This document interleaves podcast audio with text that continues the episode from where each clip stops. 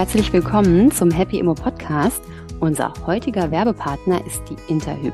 Die Spezialistin für Baufinanzierung vergleicht die Angebote von über 500 Darlehensgebern und findet so die Finanzierung, die perfekt zu dir und deinem Traum vom eigenen Zuhause oder von deiner eigenen Kapitalanlage passt. Mehr Infos und praktische Rechner für Kapitalanlegerinnen findest du auf interhyp.de slash happyimmo. Uns hat an Interhyp vor allem überzeugt, dass dort Diversität ganz groß geschrieben wird. Interhyp ist nicht nur mit einer weiblichen Vorständin präsent, auch mehr als 50 Prozent der Finanzierungsberaterinnen sind weiblich und unterstützen dich von Frau zu Frau. Und jetzt geht's weiter mit unserem Podcast. Ja, herzlich willkommen zum Happy Immo Podcast. Claudia Müller ist heute hier vom Female Finance Forum. Vielen Dank für die Einladung. Ich freue mich total. Claudia, wir haben uns kennengelernt in Hamburg bei einem äh, Female Finance Dinner. Das hat mich sehr gefreut. Du warst eine von doch einigen Finanzexpertinnen am Tisch und mhm. wir haben uns total spannend unterhalten. Stell dich doch mal kurz vor für die, die dich noch nicht kennen. Was machst du? Was ist dein Werdegang und äh, wofür brennst du? Sehr gerne. Also mein, mein Werdegang, mein Hintergrund ist im Prinzip, ich habe relativ klassische Volkswirtschaftslehre studiert und habe dann erst einige Jahre bei der Deutschen Bundesbank gearbeitet, also die Bundesbank, nicht die Deutsche Bank. Es ist ein kleiner, aber mir doch relativ wichtiger Unterschied. Das sind die mit, ähm, den, mit den Massen von Geldbarren im Keller, richtig? Richtig, die Goldbarren im Keller und äh, die, die dafür sorgen, dass das Finanzsystem als Ganzes stabil ist, also zusammen mit der Europäischen Zentralbank. Und da war ich für das Thema nachhaltige Geldanlage zuständig, was ich unglaublich spannend fand. Und ehrlich gesagt hatte ich vorher noch nie darüber nachgedacht, dass man mit seinem Geld irgendwas Nachhaltiges machen kann. Mir war diese Verbindung überhaupt nicht bewusst. Und im Gespräch mit anderen Menschen habe ich immer wieder gesehen, dass denen das auch so geht, dass viele Menschen irgendwie überlegen, wie sie mehr Nachhaltigkeit in ihren Alltag bringen können. Also mehr mit dem Fahrrad fahren statt mit dem Auto, weniger Fleisch essen, weniger Flugreisen und so weiter. Aber das Geld liegt, liegt häufig völlig ignoriert irgendwo auf einem Konto oder wird dann irgendwas investiert, aber ohne da darüber nachzudenken, dass man auch da eben was damit machen kann und das Geld zum Beispiel nachhaltig investieren kann. Und so bin ich im Prinzip auf meine Unternehmensidee gekommen, nämlich Menschen beibringen, wie nachhaltige Geldanlage funktioniert. Und in dem Kontext bin ich dann aber auch immer wieder über diese verschiedenen Gender Gaps gestolpert. Also wir haben die Lohnlücke, wir haben die ähm, Sparlücke, die Investitionslücke und am Ende dann eben auch die Rentenlücke. Das heißt, wir Frauen haben weniger Einkommen im Hier und Jetzt, investieren seltener und haben deswegen natürlich eine riesige Rentenlücke im Vergleich zu den Männern. Und da habe ich gedacht, okay, da muss man irgendwas machen. Und deswegen habe ich das Female Finance Forum gegründet, was Frauen Geld und dann eben die nachhaltige Geldanlage beibringt. Das heißt, wie schaffe ich es am Ende des Monats überhaupt mehr Geld übrig zu haben? Warum sollte ich dieses Geld dann nicht einfach nur sparen, sondern investieren? Und welche Möglichkeiten habe ich dann? Und bei uns liegt dann eben der Schwerpunkt auf der nachhaltigen Geldanlage an der Börse. Und äh, genau, und ganz wichtig dabei ist immer, dass wir keine Finanzprodukte verkaufen, sondern wirklich eine reine Bildungsplattform sind. Und wir bieten das vor allem auch Arbeitgebern oder Bildungseinrichtungen an, damit wir eben auch oder wodurch wir dann auch die Frauen erreichen, die selber vielleicht nicht auf die Idee kommen, bei uns an einem Workshop teilzunehmen. Und für die Arbeitgeber ist es natürlich total wertvoll, weil Frauen einfach die wertvollste Zielgruppe sind, ähm, die man sich eigentlich nicht entgehen lassen sollte und Gutes zu tun für die Frauen. Damit ähm, ja, tun sie dann auch für sich selber was Gutes. Aber das heißt, das ist mein Unternehmen, das Female Finance Forum. Das gibt es jetzt seit fünf Jahren. Ich habe drei Mitarbeiterinnen und es macht eine Menge Spaß. Cool, das klingt total spannend. Was sind denn so deine Erfahrungen im Bereich Investments? In was investierst du? Investierst du in ETFs, in Aktien, in Immobilien, in Krypto, in NFTs? Ich selber investiere, habe tatsächlich verschiedene Töpfe meine große Altersvorfreude, also ich persönlich mag das Wort Altersvorsorge nicht so gerne. Ah. Ich rede lieber von der Altersvorfreude. Ich finde, das macht viel mehr Spaß. Und da geht der größte Teil in nachhaltige ETFs. Das heißt, ganz kostengünstige Aktienfonds, die weltweit investieren. Und das liegt einfach daran, dass aufgrund der niedrigen Kosten und mit der breiten Streuung ist das für die meisten von uns das beste Preis-Leistungs-Verhältnis, das wir an der Börse kriegen können. Ich habe zusätzlich aber auch noch ein Depot, wo ich in Einzelaktien investiere. Das macht einfach eine Menge Spaß. Und obwohl ich weiß, dass da statistisch betrachtet ich weniger Gewinn erwirtschaften werde als mit meinen ETFs, mache ich es trotzdem eben, weil ich Spaß daran habe und weil ich da auch ganz gezielt mein Geld eben in Einklang mit meinen Werten investieren kann. Ich meine, bei so einem nachhaltigen ETF habe ich auch immerhin die Nachhaltigkeit als Kriterium, aber es sind natürlich trotzdem immer noch mehrere hundert verschiedene Unternehmen. Da kann ich nicht so konkrete Schwerpunkte legen. Wohingegen dann bei den Einzelaktien kann ich wirklich sagen, okay, ich habe ein Unternehmen im Bereich Frauengesundheit. Ich habe ein Unternehmen im Bereich Fleischersatzprodukte, eins zum Thema Fahrradmobilität. Also es sind wirklich so meine Themen, die ich da umsetzen kann, weil ich finde, Geld ist ein Mittel zum Zweck. Geld ist der wirksamste Hebel, den wir haben, um eben selbstbestimmt entscheiden zu können und im Einklang mit unseren Werten leben zu können. Und dann habe ich auch ein kleines Spielgeld in Kryptowährungen liegen. Das halte ich persönlich momentan noch nicht für eine gute Grundlage für die Altersvorfreude, aber als Beimischung ist es auch da einfach spannend. Ich bin aber natürlich auch Bundesbankerin von meinem Hintergrund her. Das heißt, ich bin tendenziell eher konservativ und äh, risikoscheu. Das heißt, bei Kryptowährungen zum Beispiel denke ich mir, die sollen sich erstmal noch ein bisschen bewähren, bevor ich da meine gesamte Grundlage investiere. Ne? Als Beimischung spannend, aber genau. Immobilien habe ich bislang noch nicht, möchte ich aber gerne irgendwann dahin kommen. Ähm, genau, Schritt für Schritt. Ähm, zum Thema Nachhaltigkeit oder zum Thema Impact. Ne? Ich hm. war vor kurzem im ZDF in der Sendung äh, in so einem Debattenformat und das, das, heißt, sag's mir. Und das Thema war, ich bin auf eine Frau getroffen, die ähm, dafür kämpft oder die Verfechterin ist der These, dass Wohnen kostenlos sein sollte, also weil es ein Grundrecht ist. Und die hat aber kein Geld, ne? So wie du es eben gesagt hast, ist Geld ja so eine Enabelungsmaschine. Äh, also mit Geld kann man eben was ändern. Und in dieser Debatte habe ich mich das nämlich gefragt, ne? dass ich das total super finde, wenn Leute Ideologien haben, aber wie kann man das ohne Geld? Also am Ende ist es so ein bisschen die Frage, ja, es ist, es ist eine gute Idee, aber ohne Geld kannst du einfach nicht, gar nicht so viel verändern. Also ich denke irgendwie gerade beim Thema Immobilien, wenn dir eine Immobilie gehört, dann hast du einfach viel mehr Macht, was in der Welt zu verändern, weil du dir überlegen kannst, an wen du vermietest und zu welchem Preis du vermietest, als wenn du dich nur davor stellst mit einem Schild und sagst, das muss kostenlos sein. Ne? Deswegen finde ich das auf jeden Fall, dass du ja. ähm, hier Frauen genau auf die Idee bringst, erstens mal über ihr Geld ähm, in das zu investieren, wo sie, wo sie gerne Impact hätten und dann auch den Weg zeigst. Ja, also ich finde, natürlich kann man definitiv hinterfragen, ob das System gut ist, ja. dass die Person mit mehr Geld mehr Macht hat. Ne, ich finde das nicht unbedingt gut, aber solange das System so ist, wie es ist, möchte ich, dass diese Macht gerecht verteilt ist. Und das ist der Grund, weshalb ich eben sage, also Geld ist Macht. Genau das sehe ich ganz genauso. Und da möchte ich, dass die Macht oder zumindest die, das Wissen um Geld eben möglichst vielen Menschen zugänglich ist. Und ich sehe das absolut so. Mehr Geld in den Händen von guten Menschen bedeutet eine bessere Gesellschaft.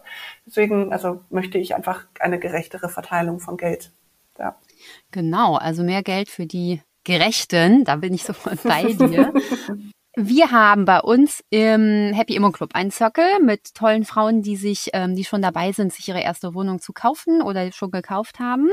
Und ich habe denen verraten, mit wem ich heute spreche und sie gefragt, was sie für Fragen haben. Und die erste Frage ist, äh, was man mit dem Eigenkapital macht, wenn man das schon angespart hat bis man eine gute Wohnung gefunden hat. Ne? Weil wir wissen alle bei Immobilien, du hast ja selber Interesse an einer Immobilie, hast aber noch keine. Bei mir hat es auch gedauert, bis ich meine erste Wohnung gekauft habe. Jetzt gerade ist Krise, alle sind ein bisschen nervös, die Banken, die Zinsen sind hochgegangen und so. Man kauft nicht in zwei Wochen jetzt die nächste Wohnung. Mhm. Das heißt, wenn man jetzt schon Geld gespart hat, was würdest du denn empfehlen? Was soll man damit machen? Einfach auf dem Sparkonto liegen lassen, in ETFs investieren? Was wäre deine Idee? Also das Problem ist ja, dass die meisten Leute nicht genau wissen, wann sie dieses Geld brauchen. Ne? Wenn ich jetzt weiß, ich brauche das Geld in drei Jahren, dann kann ich darüber anders nachdenken, als wenn ich sage, irgendwann in den nächsten drei Jahren oder eben in den nächsten null bis meinetwegen auch fünf Jahren möchte ich gerne eine Immobilie kaufen. Aber wann genau das klappt, das weiß ich nicht. Das heißt, tatsächlich kurzfristig, und das ist im Finanzbereich, sind das immer die nächsten fünf Jahre, sollte ich mein Geld nicht an der Börse investieren ist eine der absoluten Grundregeln. Das heißt, ETFs sind tabu, insbesondere Aktien sind tabu. Das ist das Geld, was ich zuverlässig brauche, darf ich nicht investieren. Das heißt, momentan habe ich da eigentlich nur die Möglichkeit zu sagen, okay, ich lege das zum Beispiel auf ein Festgeldkonto für einen festgelegten Zeitraum, meinetwegen das erste Jahr und danach dann nochmal weiter, so lange wie ich eben, also bis ich weiß, wann ich dieses Geld konkret brauche.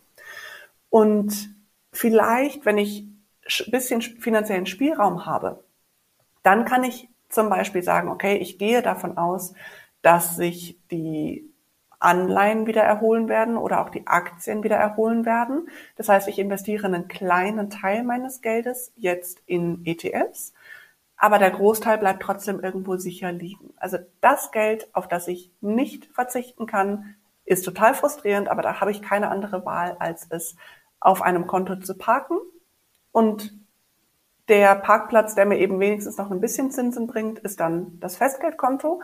Aber auch da muss ich mich natürlich festlegen, für wie lange ich mein Geld nicht brauche. Das heißt, da kann ich dann sagen, okay, ich lege einen kleinen Teil meinetwegen nur für drei Monate an und dann einen anderen Teil für sechs Monate oder für ein Jahr, so dass ich immer an einen Teil meines Geldes dann doch relativ schnell wieder drankomme. So ein rollierender Zeitplan sozusagen. Aber wenn ich überhaupt keine Ahnung habe, wann ich das Geld brauche, dann ist tatsächlich das Konto die einzige Möglichkeit, die ich habe, weil ich sonst zu hohes Risiko habe. Also sonst habe ich halt das Risiko, dass ich, dass, dass ich Verluste mache. Mm, ja klar, dass ich jetzt 20.000 äh, in ETFs investiere und äh, in drei Jahren, wenn ich sie brauche, sind sie weniger wert als jetzt, ne? Aber in zehn genau. halt wieder mehr. Ja, das verstehe genau. ich. Und genau. wie hoch sind denn die Zinsen auf dem Festgeldkonto im Moment ungefähr? Wo liegen die da so? Momentan müssten sie so, also es kommt immer sehr darauf an, für wie lange ich mein Geld weggeben will.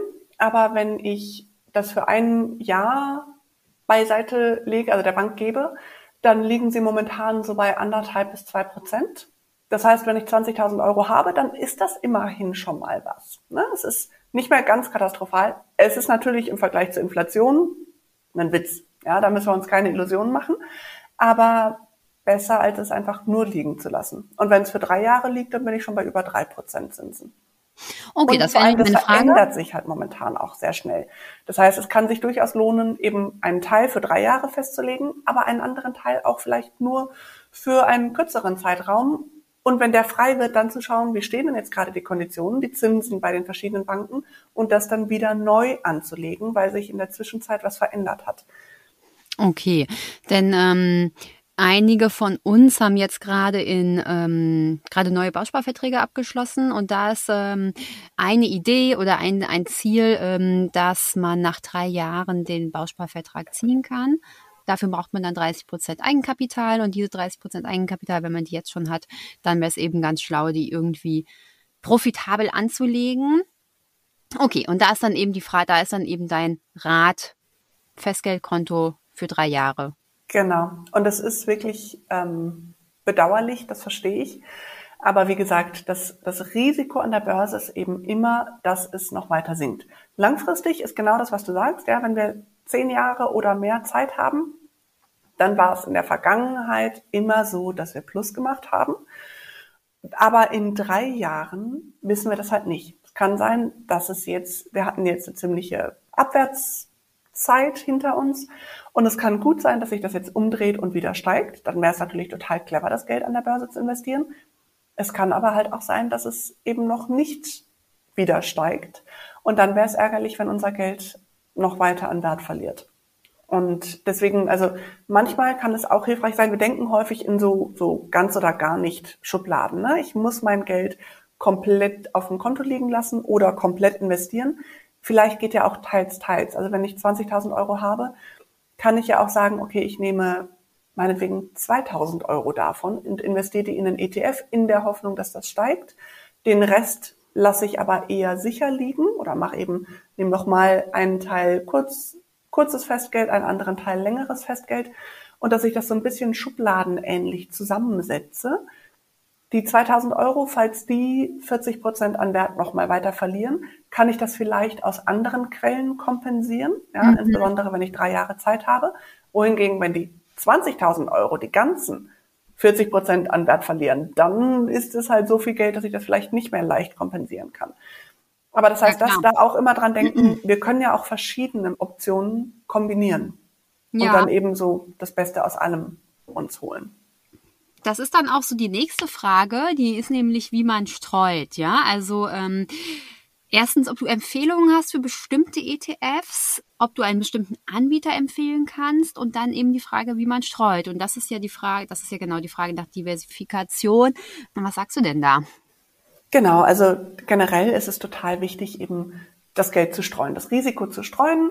Ähm, wenn ich mein, mein gesamtes Vermögen in einem Unternehmen äh, habe, also ich habe Aktien gekauft von Kodak meinetwegen mhm. und Kodak ist leider pleite gegangen, war zu unseren Zeiten irgendwie der größte Hersteller von Fotomaterial und so weiter, pleite gegangen, dann wäre mein Vermögen weg.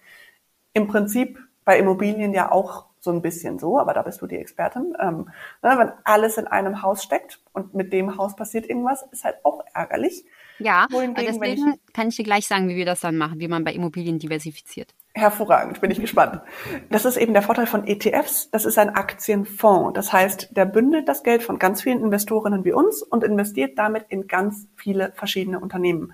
Und das mhm. heißt, so einer der größten Aktienfonds hat über 3000 verschiedene Unternehmen, also beinhaltet über 3000 verschiedene Unternehmen. Wenn du in die alle investierst, ist die Wahrscheinlichkeit, dass die alle gleichzeitig pleite gehen, extrem gering, weil das dann auch unterschiedliche Branchen, unterschiedliche Regionen, unterschiedliche Größen und so weiter sind. Und das kannst du mit einem ETF abdecken, also mit einem dieser Aktienfonds und brauchst dafür theoretisch nur einen Euro. Das ist einfach der unschlagbare Vorteil der Börse. Du kannst mit kleinsten Beträgen anfangen. Natürlich reicht ein Euro nicht, um irgendwie dir ein Vermögen aufzubauen, das hinterher deine Rentenlücke schließt.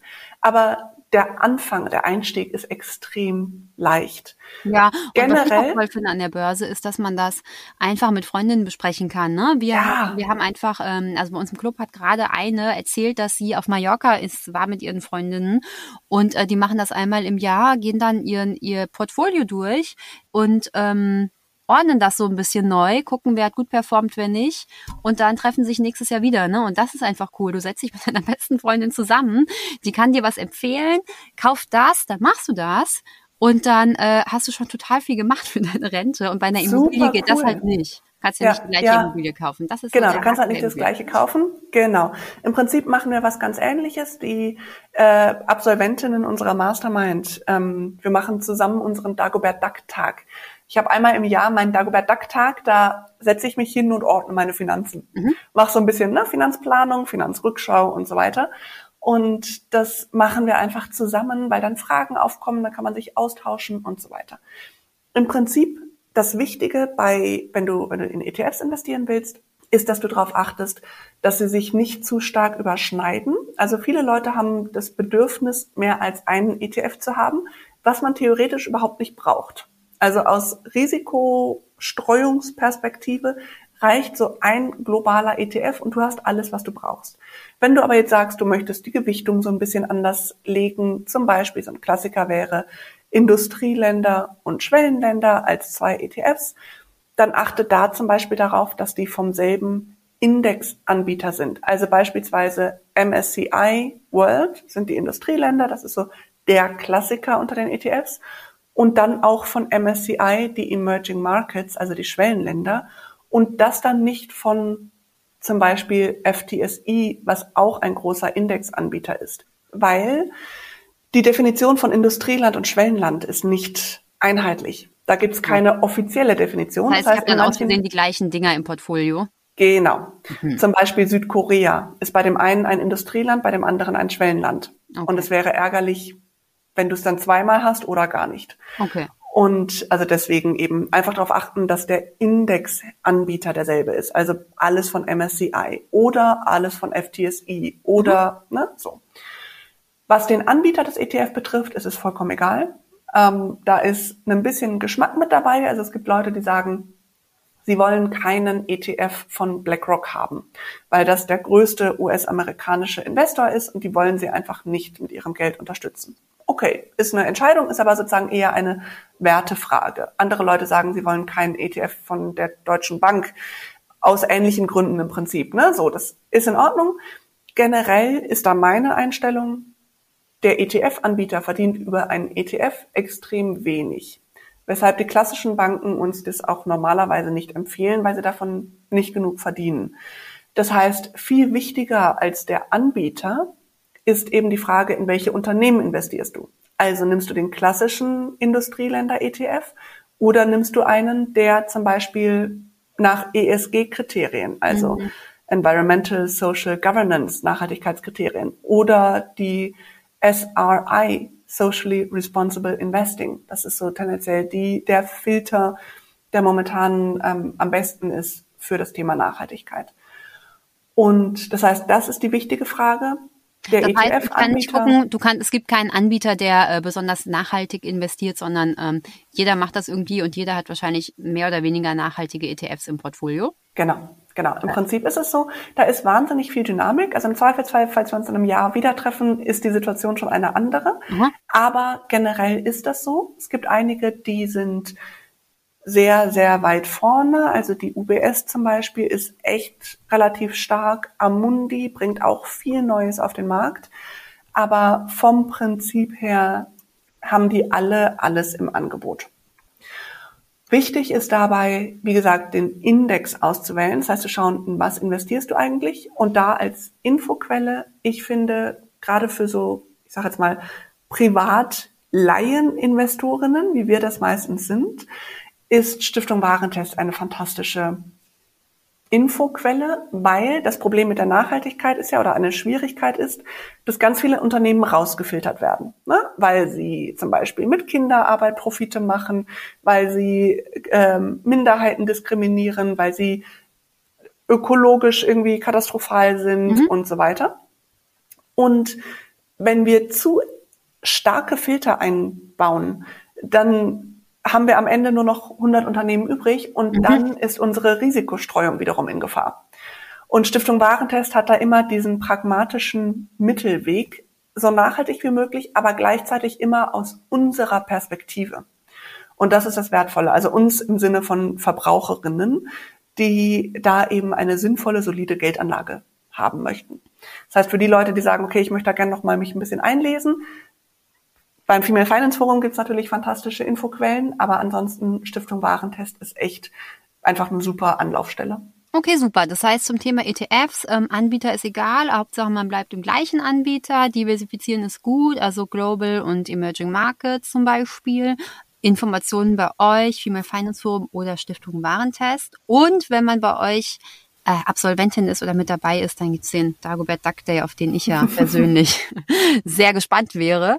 Ähm, wie ja. sieht das mit Aktien aus bei dir? Ähm, auf was achtest du, wenn du Aktien auswählst? Ne? Achtest du da eher auf Dividenden, auf Wachstum? Was guckst du dir bei Firmen an, bevor du investierst? Also wenn man jetzt, jetzt vielleicht nicht deine ganzen Kriterien, aber wenn wir jetzt als ähm, Laien vielleicht mal so die Top 5 Kriterien oder sowas, ne? Wenn ich jetzt schnell gucken will, welches Unternehmen passt zu mir, worauf muss ich achten? Also erstmal dir bewusst machen, Einzelaktien sind im Zweifelsfall halt nicht das, was dir langfristig die gute Rendite bringt, sondern das sind die ETFs. Einzelaktien sind Kannst du kurz erklären, warum das so ist? Weil mhm. eigentlich hört es sich ja für mich so an, dass eine Einzelaktie, wenn ich das richtige Unternehmen treffe, dass das das ist, was mir die Mega-Rendite bringt. Und bei ETFs ist es halt so ein bisschen ausgependelt. Genau, genau. Das ist absolut richtig. Das Problem ist, dass wir ähm, einfach statistisch betrachtet leider häufiger daneben greifen, als okay. das Richtige auszuwählen. Ganz einfach. Wobei wir Frauen, habe ich gelesen, ja öfter äh, richtig äh, ins Schwarze treffen als die Männer. genau. Was aber, wir Frauen sind die besseren Investorinnen, was aber daran liegt, dass wir öfters auf ETFs setzen. Mhm. Also da auch mhm. wieder, ja, die Männer glauben, ich bin doch besser als der Durchschnitt und der Durchschnitt mhm. ist halt so ein Index also so ein ETF. Und wir Frauen sagen, ich vertraue der Statistik, ich bleibe bei den ETFs. Und das führt dazu, dass wir die bessere Rendite haben, weil es eben so ist. Ich meine, klar, ja, wenn wir vor 20 Jahren Apple und Facebook und Google gekauft hätten, wäre das fantastisch. Wenn wir zur gleichen Zeit Kodak und Nokia gekauft hätten, okay, wären ja, wir pleite. So. Und das waren auch, das waren riesige Unternehmen. Das waren absolut, ja, das konnte man sich nicht vorstellen, dass die mal, dass es die nicht mehr geben würde. Ist aber so. Und genau dasselbe eben heute. Wirecard. Immer mal wieder gibt es absolute Raketen unter den Unternehmen, die dann einen exakt genauso schnellen äh, Fall dann auch hinlegen. Ja, Wirecard, da triffst du mich. Ich hatte auch Wirecard-Aktien. Naja. Oder? mhm. Ja. Naja. Und, äh, und das ist halt das, was man manchmal durchaus sehen kann, wenn man sich richtig intensiv damit beschäftigt, aber manchmal halt auch nicht.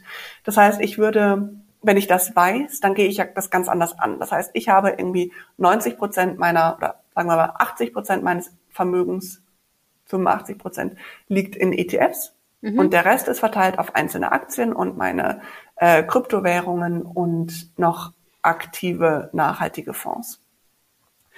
Und der Notgroschen liegt natürlich separat, den zähle ich da nicht mit rein. Das ist und die absolute liegt der? Grundlage. Liegt der auf einem Der Notgroschen liegt tatsächlich Tagesgeldkonto ganz, ganz langsam, äh, langweilig, ganz frustrierend, weil er wirklich natürlich bei der Inflation kontinuierlich an Wert verliert oder ich kann mir von dem Geld, das da liegt, halt immer weniger kaufen.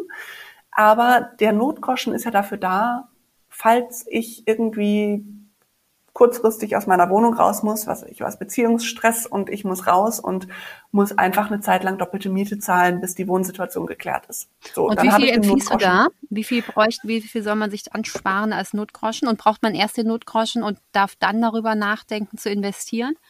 Also der Notgroschen sollte so hoch sein, dass du und alle, die finanziell von dir abhängig sind, Kinder, Haustiere, Zimmerpflanzen, drei bis sechs Monate davon leben können. Das mhm. heißt, das kann relativ viel Geld sein. Und ja, ich würde empfehlen, die Notgroschen zumindest 50 Prozent aufgebaut zu haben, bevor du anfängst, über das Investieren nachzudenken. Und dann kannst du das ja zum Beispiel trennen, also deine Sparrate aufteilen. Die Hälfte geht weiterhin in die Notgroschen und die andere Hälfte fängst du an zu investieren oder so. Aber das ist auf jeden Fall ganz wichtig und das ist unabhängig von der Immobilie. Also wenn ich jetzt eine Immobilie habe und dafür Rücklagen aufbauen möchte, kommt das nochmal zusätzlich. Mhm. Das ist dann on top.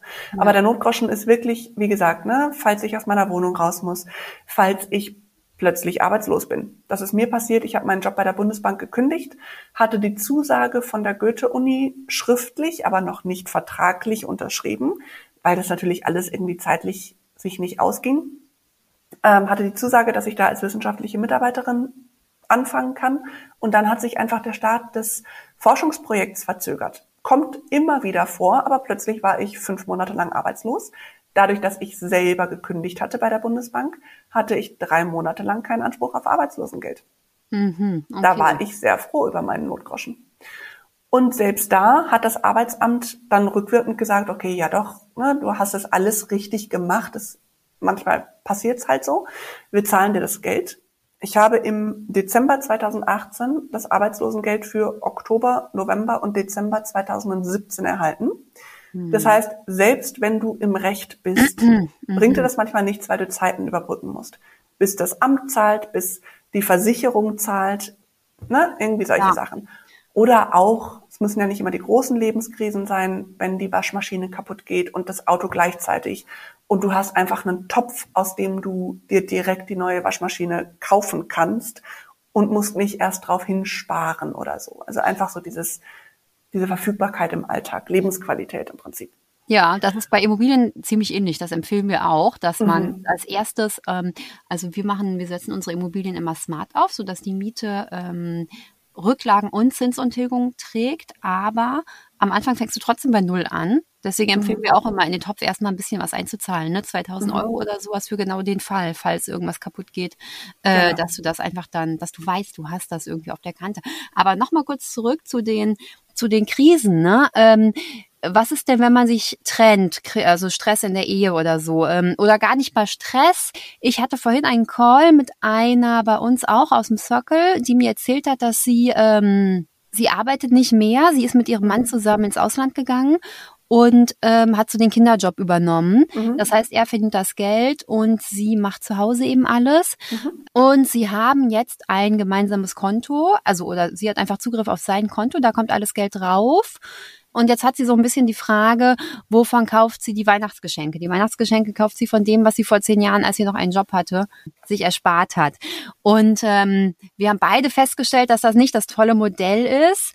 Wir machen das so, mein Mann und ich. Wir, ähm, wir arbeiten beide und wir haben auch also eine Zeit lang ähnlich viel verdient, dann mal der eine mehr, mal der andere. Äh, aber das Modell war eigentlich immer das gleiche, dass wir ähm, unser Geld auf also auf unser eigenes Konto bekommen. Dann zahlen wir aber genau das Geld auf ein gemeinsames Konto ein, unser Gehalt. Diese zwar dieser Schritt mit dem anderen Konto, das machen wir nur, damit das, ähm, damit wir da bei der Bank besser geratet werden, ne? weil das zwei Gehaltskonten sind. Also haben wir quasi ein Konto, wo alles Geld reingeht und von diesem allen Geld geht dann, ich glaube, 1000 Euro für jeden im Monat oder irgendein Betrag X auf unser Konto, so dass wir beide gleich viel sparen, also gleich viel auf unserem Konto haben.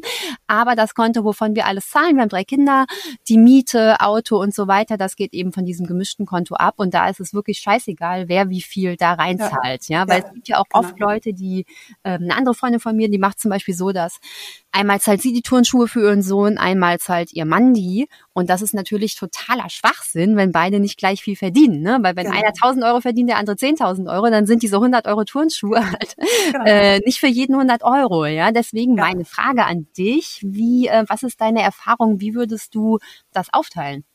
Ich würde das tatsächlich genauso machen, wie ihr das macht. Das ist das, was ich als Drei-Konten-Modell bezeichne. Mhm. Das heißt, eben das genau umdrehen. Nicht jeder zahlt dasselbe, sondern jeder hat denselben Betrag für sich und kann damit machen, was er möchte. Ja, das die Weihnachtsgeschenke kaufen, äh, für die Altersvorfreude sparen, mit den Freundinnen auf ein Spa-Wochenende gehen, ganz egal was, muss ich nicht drüber diskutieren. Und nämlich ohne schlechtes und Gewissen, genau, muss ich ohne nicht schlechtes Gewissen. Weil ich verstehe den Punkt ja total, ne, zu sagen, ich nehme jetzt nicht von deinem Konto das Geld, um dir ein Weihnachtsgeschenk zu kaufen. Ja, Klar. kann ich sehr gut ja, verstehen. Kann ich, auch, kann ich auch sehr gut verstehen. Ähm, aber was man sich dabei klar machen muss, ist, er kann ja nur sein Geld verdienen, also nach Hause bringen, weil sie ihm den Rücken frei ja, hält. Genau, das ist Das heißt, also so, das ist nicht sein Geld und genau. sie bekommt davon ein Taschengeld, sondern das ist das Geld, was die, die sie beide als Paar erwirtschaften. Als Team. Dadurch, dass sie als Team, genau, dadurch, dass sie alles andere macht und er halt, er macht die bezahlte Arbeit und sie macht die unbezahlte Arbeit. Aber beide Arten der Arbeit müssen getätigt werden. Und das muss man sich immer wieder klar machen. Also es fühlt sich komisch an, das kann ich verstehen, aber ja, unser Partner sollte uns dafür bezahlen, dass wir seine Kinder großziehen. Das ist ein riesiges Thema. Dazu alleine könnten wir fünf Stunden reden, das Thema Geld und Liebe, weil da so viel dran hängt. Und was ich da jetzt noch hinzufügen würde bei deiner Freundin, wäre zu sagen, wenn ihr das Drei-Konten-Modell habt, ne, also das umdrehen und sagen, das ist unser gemeinsames Geld, dann habt ihr zumindest schon mal im Alltag die Gleichberechtigung, denn dann kann sie wirklich machen, was sie auch für richtig hält. Und was man dann aber natürlich noch zusätzlich berechnen muss, ist dieses ganze Thema Altersvorsorge. Ja, Denn die Arbeit, genau. die sie leistet, für die sie nicht bezahlt wird, damit sammelt sie auch keine Rentenansprüche, damit hat sie auch keine Karriereentwicklung. Ja, das ist ja auch sowas, was wir vergessen.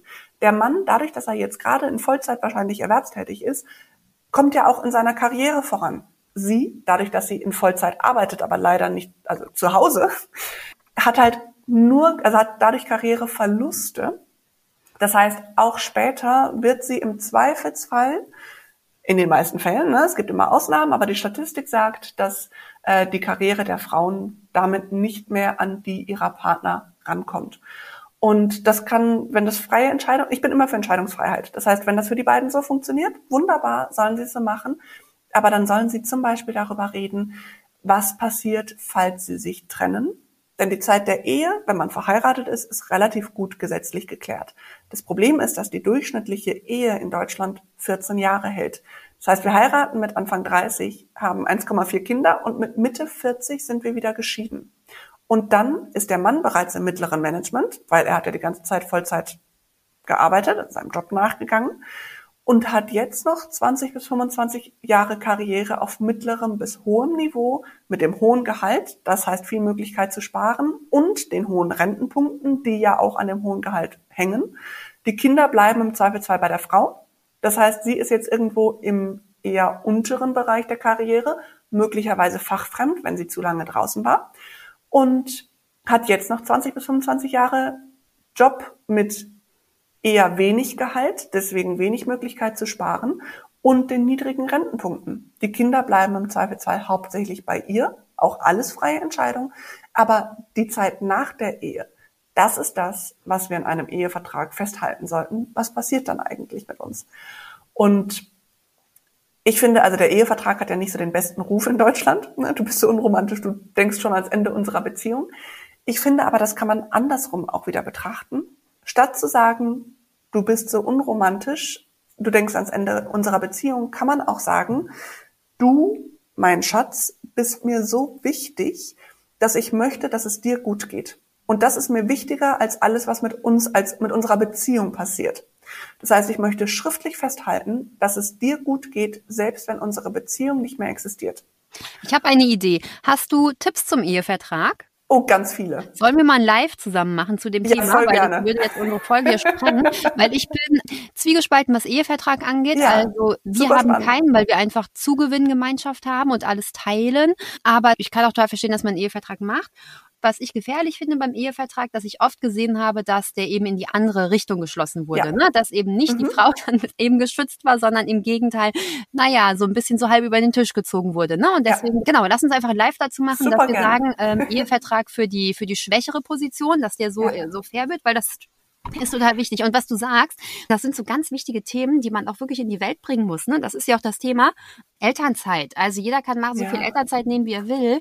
Aber man muss sich bewusst sein, dass wenn man jetzt, wenn jetzt zum Beispiel der Grund ist, dass ähm, die Frau weniger verdient als der Mann und deshalb nimmt sie zwölf Monate Elternzeit, weil man sich es sonst nicht leisten kann, dann wird das ja auch immer so bleiben und immer schlimmer werden. Dann wird man als Team ja nicht dahin kommen, dass man irgendwann gleichberechtigt ist und beide verdienen gleich viel, sondern die Schere wird immer weiter auseinandergehen, wenn man, äh, wenn man das eben Genau. so unterstützt. Ne? Und das sind einfach wahnsinnig wichtige Themen, die man besprechen muss.